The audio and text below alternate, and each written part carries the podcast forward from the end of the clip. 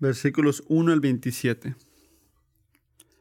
Hijo mío, guarda mis palabras y atesora mis mandamientos contigo. Guarda mis mandamientos y vivirás. Y mi enseñanza como la niña de tus ojos. Átalos en tus dedos, escríbelos en la tabla de tu corazón.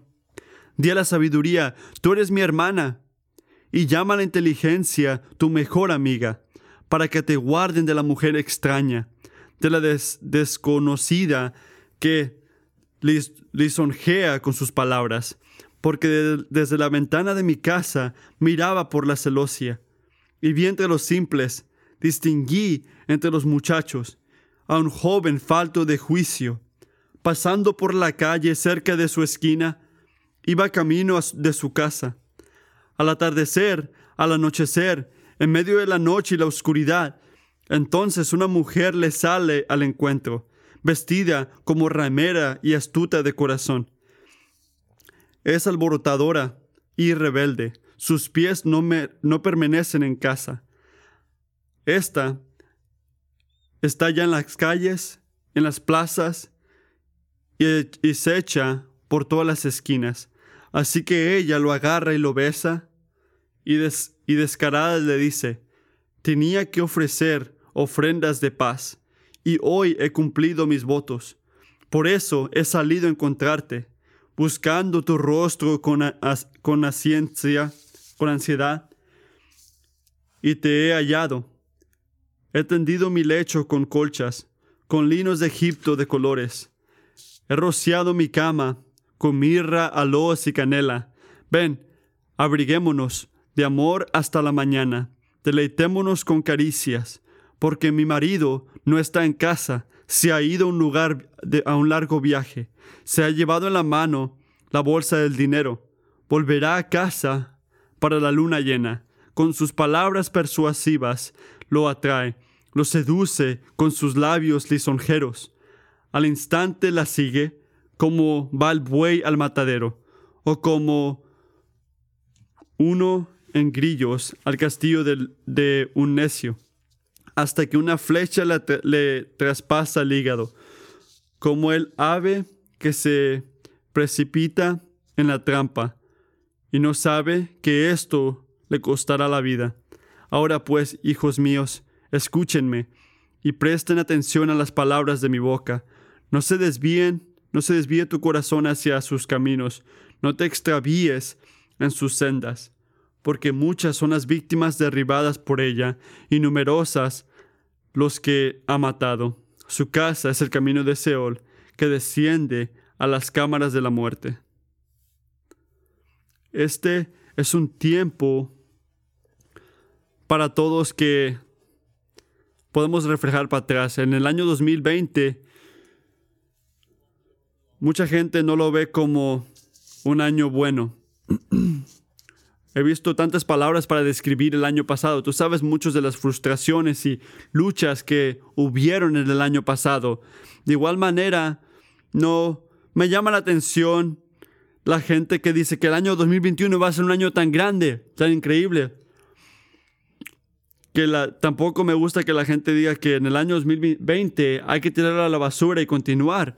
Mucha gente cae en enfocarse externamente pensando que la calidad de su vida es determinada por las cosas exteriores, que su vida está determinada por las cosas a su alrededor y no es difícil entender cómo una persona con esta expectativa puede ver el año 2020 y decir que fue basura.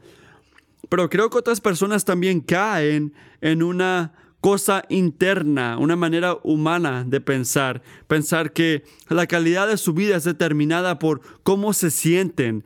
a sentirse increíble, cuidarse a sí mismo, determinarse a sí mismo. Así que el año 2021 está llena de posibilidades de esas perspectivas. Pero no creo que ninguna de estas perspectivas es un lugar bueno un lugar bueno donde poner tu esperanza este año que viene. Si tú adoptas una mentalidad como fatal que, piensas que cada vez que muere alguien tú te vas a, consumir al ver que es todo negativo y si te pones una manera humanista de pensar que tu mente es lo correcto y no vas a mirar ni el mundo, no vas a poder ver el amor que le puedes extender a la gente, no nada más para continuar, sino para cumplir algo bueno y glorioso en tu vida. Así que mi pregunta es, ¿a qué te estás aferrando en el, en el año 2021? ¿Qué te va a transformar? ¿Qué te va a sostener? ¿Qué te va a levantar? ¿Qué te va a crecer? ¿Qué te va a inspirar? ¿Qué va a ir contra nuestras creencias? ¿Qué te va a llenar la vida? ¿Qué nos va a dar esperanza en los tiempos difíciles? ¿Qué nos va a dar gozo en el tiempo de sufrimiento? ¿Qué nos va a dar fe en el tiempo que no se puede ver lo adelante? ¿Cuál es tu necesidad para el año que viene? Él nos ha dado su Espíritu Santo. Él nos ha dado relación con nuestro Dios para poder correr esta carrera con aguante. Y sobre todo nos ha dado su palabra. Mucha gente dicen que no han escuchado a Dios hablar y como dice mi pastor Matthew, eso no es verdad. Él habla y ha hablado, definitivamente ha hablado y todavía lo hace ahorita a través de su palabra. La palabra de Dios, como dice Hebreos 4:12, dice mantenerse activo y poder ver la intención del corazón. Así que esta mañana vamos a ver estos puntos. Que la palabra de Dios es nuestro mayor tesoro. Nos salva de pecado escondido que nos, que nos confunde y nos destruye. Y nos revela el camino de la vida. De la vida. Es nuestro tesoro, es nuestro mayor tesoro. Así que déjame preguntarte a ti, ¿cuál es tu mayor tesoro? Una amiga le preguntó a alguien hace unas semanas esto. Y la respuesta fue su iPhone, su teléfono. Y para mucha gente esta es la respuesta verdadera. Yo tengo un iPhone, yo tengo un teléfono y estoy muy agradecido por esto. Vivo en una casa grande y si algo le pasa sería muy difícil. Pero si es un teléfono, una casa o lo que sea que tú piensas cuando piensas en tu mayor tesoro, esto es verdad. Y este es nuestro primer punto. La palabra de Dios es nuestro mayor tesoro. Como dice Proverbios 7, escuchamos a un padre hablándole a su hijo. Las palabras de sabiduría no solo representan la enseñanza aquí o el Viejo Testamento de la Torah, sino que vemos la Biblia aquí, vemos la sabiduría que nos da Dios aquí. Así que con este entendimiento, mira el versículo 4, perdón, 1 a 4, y considera conmigo por qué la palabra de Dios es considerada tan valiosa. ¿Qué estamos llamados a hacer con ella? Mira el versículo 1 a 4. Hijo mío, guardas mis palabras y atesora mis mandamientos contigo. Guarda mis mandamientos y vivirás y, mi enseñanza como a la niña de tus ojos. Átalos a tus dedos, escríbela en la tableta de tu corazón. Di la sabiduría, tú eres mi hermana, y llama la inteligencia tu mejor amiga. Dice, guarda mis palabras, atesora mis mandamientos, guarda mis mandamientos, enséñala como, los, como la niña de tus ojos. Escríbelos en tu corazón. Manténlo como si fuera tu mejor amigo. Que esto repite aquí. Mantén, tesora, mantén, atesora, mantén.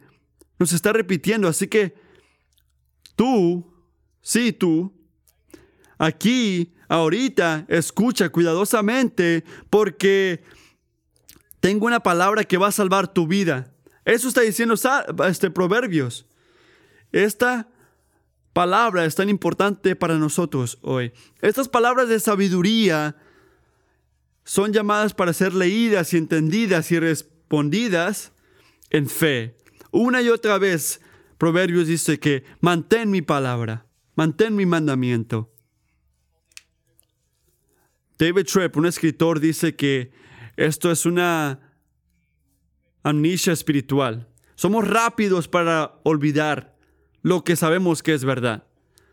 Rápidamente dejamos esta instrucción atrás también alguien escribió que yo, Señor, me, desvío, Señor, yo lo siento que me desvío. Tenemos que tomar la escritura por lo que es, nuestro tesoro, tesoro mayor. Mantener la palabra de Dios como la manzana, manzana en nuestros ojos. Como miramos a algo, cómo tesoramos algo, cómo vemos las cosas, lo que admiramos, en qué te enfocas, qué tiene tu atención ahorita. Este proverbio, este, la gente que lo leyó antes, mantenían las palabras de Dios en una caja muy pequeña. Y igualmente, esta, estas palabras dicen que ates estas instrucciones en tus dedos. Y puede que las culturas hicieron esto, puede que mucha gente ataron estas cosas en sus dedos. O algo en sus brazos. Me imagino cómo se miraría esto para nosotros ahorita. Sería que poner un versículo de Biblia en tu teléfono o escribir unas Biblias y ponerlo en tu espejo de tu casa o en tu carro. ¿Cuál es el punto? El punto es que esta instrucción, esta palabra, es tan importante que no solamente tenemos que leerlo una vez, pero leerla una y otra vez y pensar en estas cosas, escribirlo y pensarlo más y, ver qué, qué significa esto y qué significa vivir en respuesta a estas cosas, qué debemos de creer, qué debemos de hacer. Merece ese tiempo, merece esa energía. Y merece ser nuestro tesoro sobre todo, esta palabra de sabiduría. En el proverbio también nos da otra ilustración, esta vez de la amistad. ¿Quién es alguien que tú sientes que es tu mejor amigo o tu mejor amiga? ¿Quién consideras tu mejor amigo o amiga? Piensa en alguien. ¿Hablan juntos? ¿Pasan tiempo juntos, juntas? ¿Y confías que te van a dar buena buena ayuda. Bueno, deberías de conocer la sabiduría de la misma manera, dice el Proverbios. La sabiduría debería ser como tu mejor amigo. En Proverbios 13, 20 dice que el que camina, camina con los sabios será sabio, pero el que camina con los tontos va a sufrir. Así que ¿cuál vas a elegir? ¿Vas a hacer lo que dice el Señor? ¿De buscar la sabiduría y crecer en madurez en esto? o vas a rodearte de gente que afirman tus inclinaciones naturales y perspectivas y deseos y vas a entender que tú eres el tonto que va a sufrir al final. Y voy a incluir esta palabra que aunque esta instrucción se le es dada a un joven, esta palabra es para los jóvenes y mayores. Estos son para los hombres y mujeres. Ninguno de nosotros debe de sentirse más que esta palabra. Todos estamos llamados a escuchar y aprender. Así que ahora podemos ver una historia. Leemos sobre un hombre que se le, que una mujer le quiere llamar la atención, una mujer seductiva. Y sería igual al revés. O si la mujer adúltera fuera un hombre. Puedes cambiar los roles aquí puedo decirte el propósito de este versículo. Es enseñarte el tesoro que es la palabra de Dios. Así que, ¿por qué debemos escuchar y, y, seguir y mantener estas palabras? Lo puedes ver en el versículo 5. Para que te guarden de la mujer extraña, de la desconocida que lisonjea con sus palabras. El punto número 2.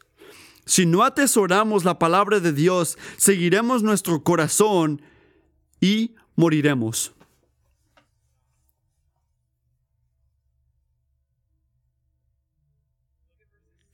Mira los versículos 6 a 9 conmigo.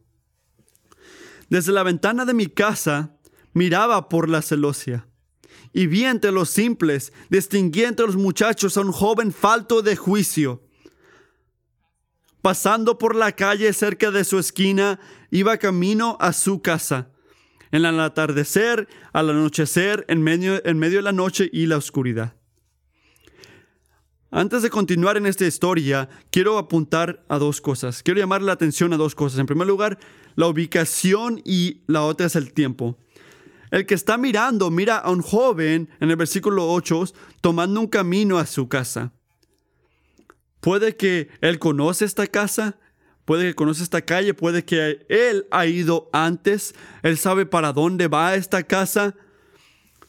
todo se ve bien, todo se ve bonito. Solo es una escena de una película. Solo es tu mente, solo está en una tele, pero sí es un camino conocido. Y Salomón lo llama el camino a su casa. Considera también el tiempo. El versículo 9 nos dice cuatro veces, nos dice que es en atardecer, anochecer, medio de la noche y oscuridad. ¿Por qué? Para mantenerlo secreto. Para esconderlo, para que nadie sepa, para, para, que la gente no, no, no, se, no se encuentre, para que la gente no sepa. Pero él sabe lo que está haciendo. Está caminando este camino cuando nadie está en casa, cuando todos ya están dormidos en la noche. Él borra textos de mensaje. Él borra esa aplicación. Una de las mentiras más grandes que Satanás nos dice y nos vende está en toda nuestra cultura ahorita. Si se siente bonito, debe de ser correcto. Un escritor popular dice, sigue tus sentimientos, si se siente bien, continúa. Otro escritor canta una y otra vez, escucha tu corazón, escucha tu corazón, escucha tu corazón. Pero un cristiano, un escritor cristiano, añade esto, escucha tu corazón y muere. Porque él jala de Jeremías 17:9 dice que más engañoso que todo es el corazón y sin remedio. ¿Quién lo comprenderá? El año 2020 fue un año lleno de cerrar, cerrarte en casa, cerrar negocios, gente perdiendo trabajo, cerrar la iglesia y una preocupación fue levantada por la sanidad mental y debería ser, ser ah, llamada la atención. Pero yo me pregunto si la preocupación está en dónde hemos dado la atención para nuestra satisfacción, físicamente, emocionalmente, mentalmente. Puede que tú has sentido luchas el año pasado. Y yo creo que es verdad para muchos. Y mi pregunta es más dedicada, es más enfocada. Mi pregunta es, ¿tú has metidote para dentro de tu corazón y tenido un pecado escondido? ¿Un, mal escondido? Marcos 4 dice, porque nada hay oculto si no es para que sea manifestado, ni nada ha estado en secreto sino que salga a la luz. Así que con esta claridad hay que continuar leyendo esta historia y considerar cómo responde este hombre, este joven, a esta mujer. Mira el versículo 10 adelante. Entonces una mujer sale al encuentro, vestida como ramera y astuta de corazón, es alborotada y rebelde, sus pies no se permanecen en casa, está en las calles, en las plazas y, y hecha por todas las esquinas.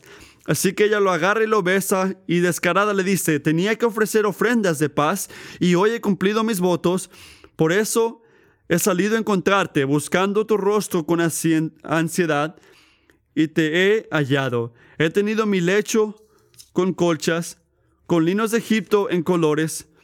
He rociado mi cama con mirra, aloes y canela. Ven, abriguémonos de amor hasta la mañana. Deleitémonos con caricias. Así que esta mujer le está llamando la atención.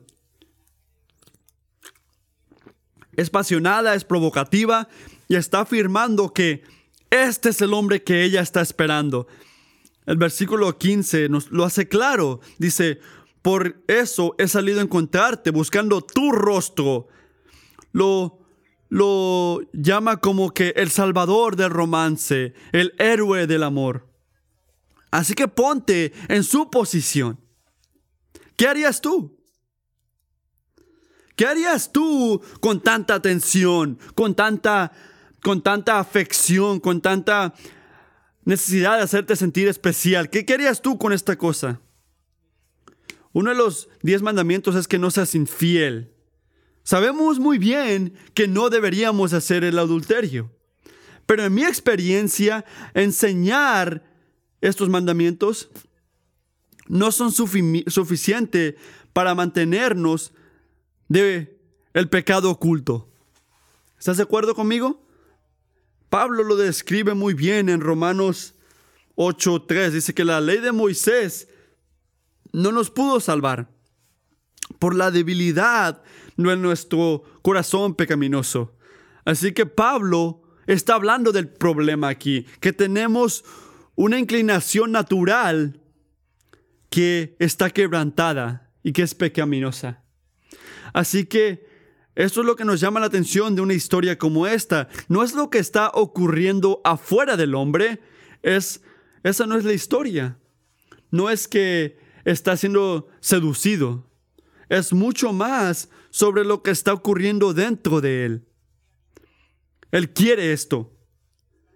A él le gusta esto. Es la condición de su corazón. Así que déjame preguntarte, ¿qué harías tú?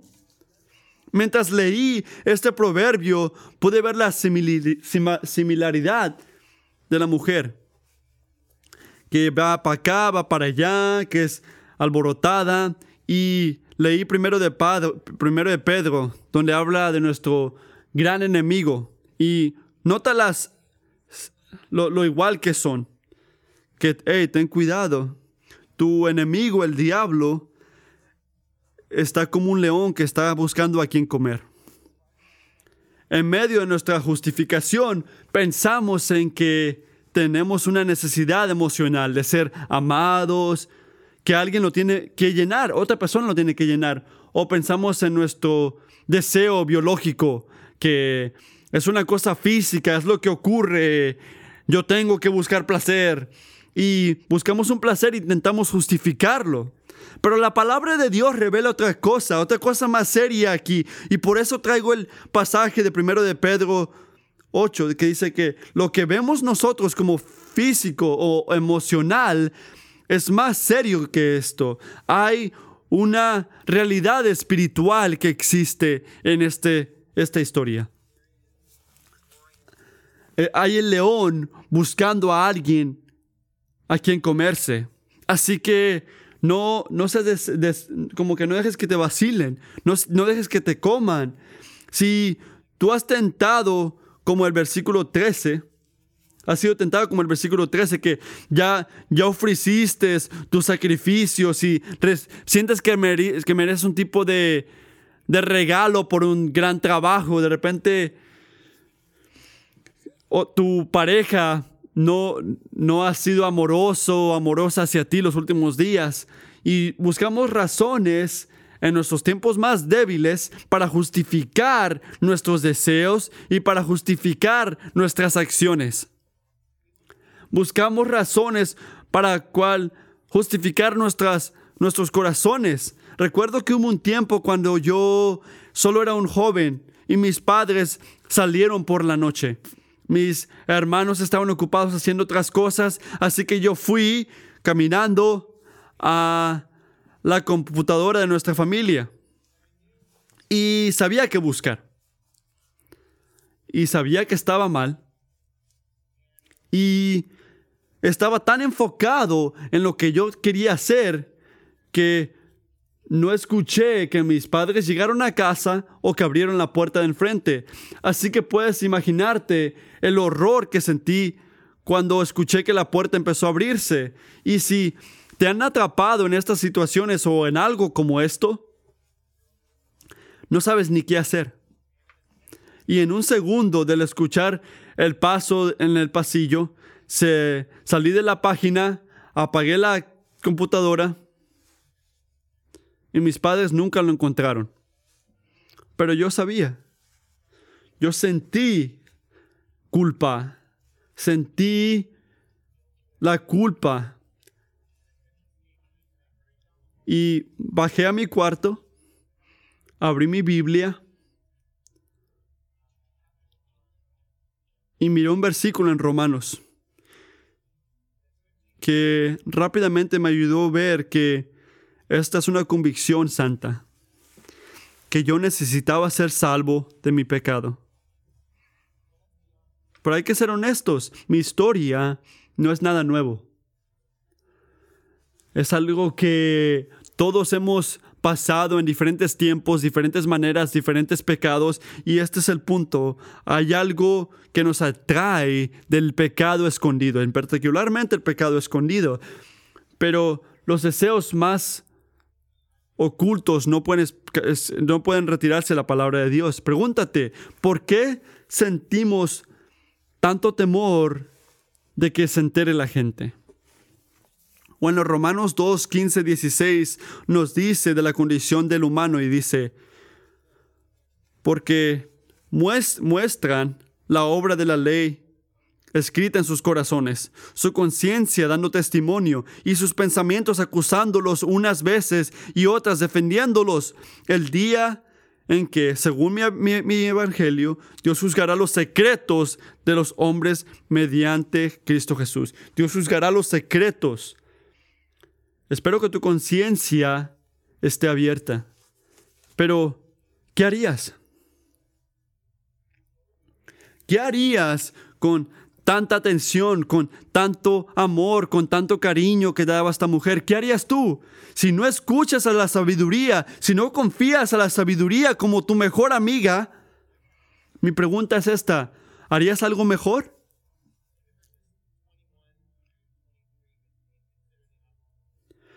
Mira los versículos conmigo. Con sus palabras persuasivas lo atrae, lo seduce con sus labios lisonjeros. Al instante la sigue como va el buey al matadero o como uno en grillos al castigo de un necio, hasta que una flecha le traspasa el hígado, como el ave que se precipita en la trampa y no sabe que esto le costará la vida. Ahora pues, hijos míos, escúchenme y presten atención a las palabras de mi boca. Él no entiende, él no entiende que está siendo atrapado. Y eso no lo sabe hasta que no tiene la flecha que le atrapasa al hígado. Como un pájaro que no sabe por dónde va y cae en una net. No sabe Esta palabra de Dios nos enseña que va a costarte la vida. El pecado va a la muerte y te va a, costar, eh, te va a costar, va a costarte tu vida. Esta historia, esta historia es una historia que regresa al principio, al principio de nuestro tiempo aquí en, en el mundo. Y en esta historia de Génesis 3, podemos ver que es una historia de la raza humana. Considera lo igual que es Proverbios 7, que es la que estamos leyendo ahorita, y esta historia de Génesis 3, versículos 1 al 7. Escucha cuidadosamente y nota la similaridad. La serpiente era más astuta que cualquiera de los otros animales del campo que el Señor Dios había hecho. Y dijo a la mujer, ¿Con qué Dios les, les ha dicho? ¿No comerán de ningún árbol del huerto? La mujer respondió a la serpiente, del fruto de los árboles del huerto podemos comer, pero del fruto del árbol que está en el medio del huerto Dios ha dicho, no comerán de él, ni lo, ni lo tocarán, porque no, para que no mueran. Y la serpiente dijo a la mujer, ciertamente no morirán, pues Dios sabe que el día que de él coman, se les abrirán los ojos y ustedes serán como Dios, conociendo el bien y el mal. Cuando la mujer vio que el árbol era bueno para comer y que era agradable a los ojos, y el árbol era deseable para alcanzar sabiduría, tomó de su fruto y comió. También dio a su marido que estaba con ella y, lo, él comió. Entonces fueron abiertos los ojos de ambos y conocieron que estaban desnudos y cosieron hojas de higuera y se hicieron delantales. Esta es la historia de Eva, de Adán, esta es mi historia y esta es tu historia. Cada vez que caes víctima a estas estos deseos seductivos. Pero no tiene que ser así. Por esto Dios nos dio Proverbios 7. Por eso es que Dios nos dio su palabra. Para darnos sabiduría, para protegernos, para darnos nueva vida, para salvarnos. El punto número 3. Si tesoramos la palabra de Dios, vamos a ser salvos.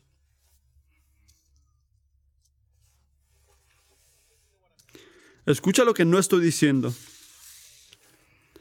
No estoy diciendo que hay una alternativa para el Evangelio o que hay una adición al Evangelio o una cosa perfecta, perfección que viene de seguir la enseñanza de, de, la Biblia. Lo que sí estoy diciendo y lo que está diciendo Salomón en Proverbios 7 y lo que Dios está diciendo en la Biblia es que la salvación depende en fe en Dios para la salvación confiando en Él, siguiéndolo a Él y dándole la espalda al pecado y corriendo a nuestro único Salvador. Esto es como se ve tesorar la palabra de Dios. Así que hay que regresar a Proverbios 7 y terminar. Mira los versículos 24 al 27 conmigo y pon atención qué tipo de sabiduría tenemos que tomar de esta historia trágica. Ahora pues, hijos míos, escúchenme y presten atención a las palabras de mi boca. No se desvíe tu corazón hacia sus caminos. No te extravíes en sus sendas, porque muchas son las víctimas derribadas por ella, y numerosas los que ha matado. Su casa es el camino de Seol, que desciende a las cámaras de la muerte. Nuestra respuesta tiene que ser escuchar. Sea atento, no dejes que tu corazón se desvíe, no te desvíes. El pecado, el pecado secreto, especialmente secretos sexuales ocultos, ha destruido a mucha gente. Salomón, en toda su sabiduría, tomó a muchas mujeres como parejas, como esposas.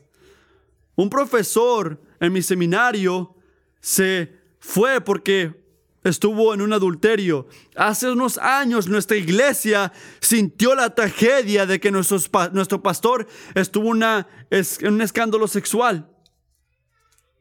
Y muchos de ustedes han sentido pecado sexual en primer mano. Y es un pecado fuerte, es un peso en ti. De repente tú ahorita estás sintiendo el peso de un mensaje como estos. Puede ser, puedes recordar las cosas que te han hecho, las cosas que tú has hecho. Pero no hay manera de regresar y cambiar lo que ha ocurrido. Pero sí hay manera de continuar. Hay esperanza, hay sanidad, hay salvación. Pero ¿dónde? Lo encuentras aquí. Nuestro tesoro más grande. Este es tu tesoro más grande. Así que afirmamos lo que dice Pablo hacia la pregunta de, de Jesús. Jesús les pregunta, ¿tú quieres irte también? Y Simón Pedro le dice, Señor, ¿a dónde voy a ir? Tú, tú tienes las palabras de vida eterna. Así que ¿para dónde voy a ir? Deberemos de ir a la palabra. Mira a Rahab, la prostituta, que en Hebreos 11 dice que su corazón fue transformado, su vida fue redimida. Nota cómo el Señor salvó al padre Salomón, David, después de su adulterio con Bathsheba. Tenemos que orar con como David, lávame y perdóname y restaurame al gozo de tu salvación y manténme. Dame un espíritu que, que, hace tu voluntad. Mira las páginas de este libro. Lea las historias de pecadores santificados. Mira en este cuarto, somos una gente quebrantada, que antes fueron sanada y continuamente son sanados. Somos salvos y continuamos siendo salvados. Así que considera. ¿Qué tipo de películas estás viendo? ¿Qué tipo de tele estás viendo? ¿Qué tipo de cosas miras en tu teléfono? ¿Qué textos envías? ¿Qué tipo de relaciones estás tomando con la gente? ¿Qué tipo de pensamientos estás dejando que tu mente tenga, que se enfoque en esas cosas? ¿Qué tipo de cosas intentas justificar para pacificar tu conciencia? Esta es la lección de Proverbios 7. No juegues con fuego. La muerte y el infierno te van a tomar en tu pecado si continúas escondiéndote en la oscuridad. Así que la pregunta es esta. ¿Quieres ver? ¿Quieres ver una manera de salir? ¿Crees que hay un camino de salir? ¿Un camino de vida y gozo? Y si existe, puede ser para ti. Debes admitir algo. No puedes salvarte a ti mismo. No puedes ir y ofrecer sacrificios al ir a la iglesia o escuchar un sermón. Puede que hasta leas tu Biblia más o poner más restricciones en tu teléfono o bloquear a una persona. No puedes salvarte por tu propio poder o intentar ser mejor o, ver mejor.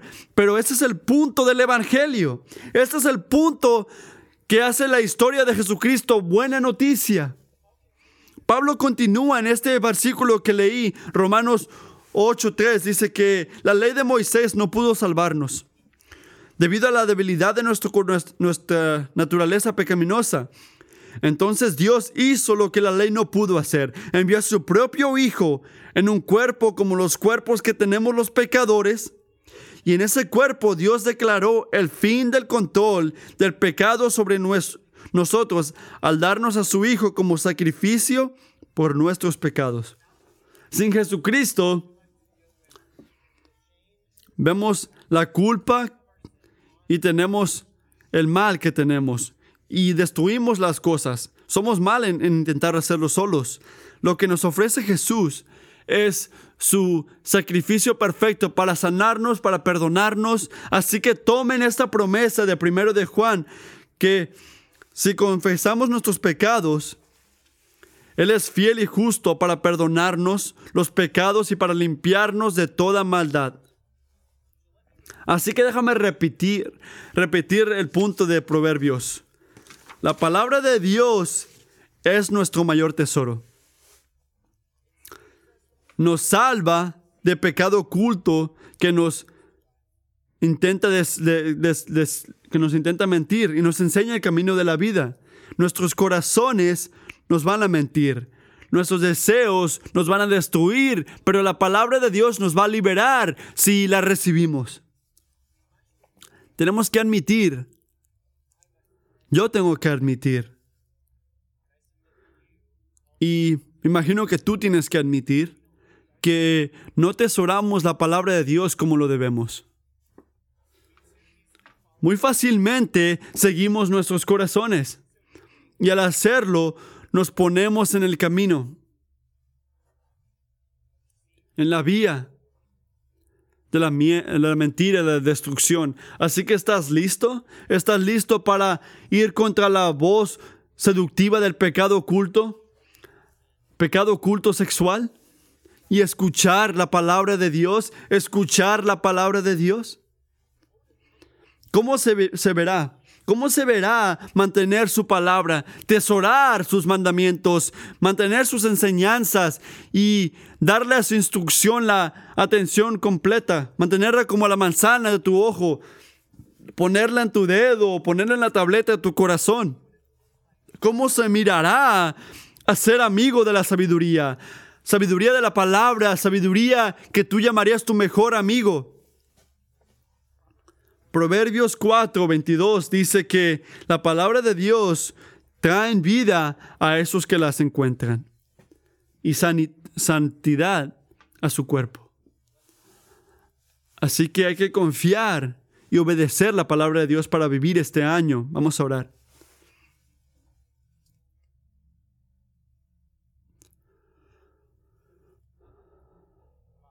Padre, te agradezco por tu palabra. Oro este año que nos ayudes, que me ayudes a mí.